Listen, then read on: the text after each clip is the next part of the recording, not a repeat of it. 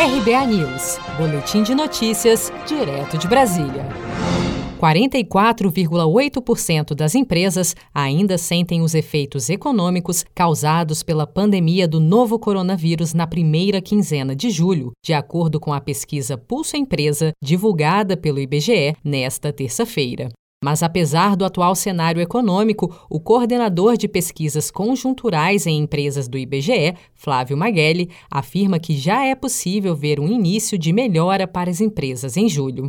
Entre os principais resultados, é possível destacar que das 2,8 milhões de empresas em funcionamento, os impactos negativos da pandemia da Covid-19 foram sentidos ou percebidos por 44,8% das empresas enquanto que para 28,2% o efeito foi pequeno ou inexistente, e para 27% o efeito foi positivo.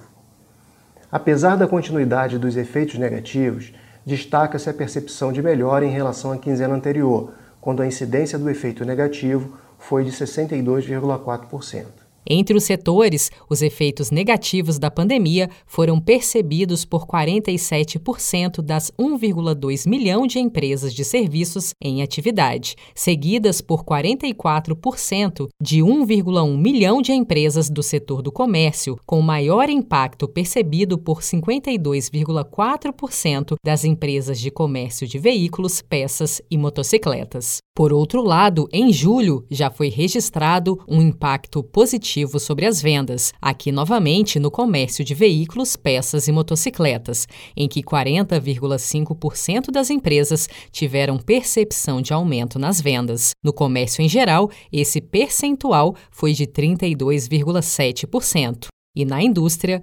28%. Na primeira quinzena de julho, 80,7% das empresas mantiveram seus funcionários, segundo o IBGE. Em 13,5% houve redução nos quadros e em 5,3% das empresas houve contratação de novos funcionários.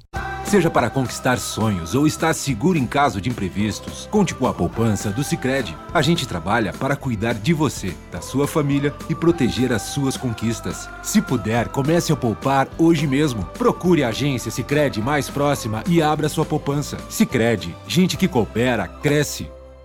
Com produção de Felipe Andrade de Brasília, Daniele Vaz.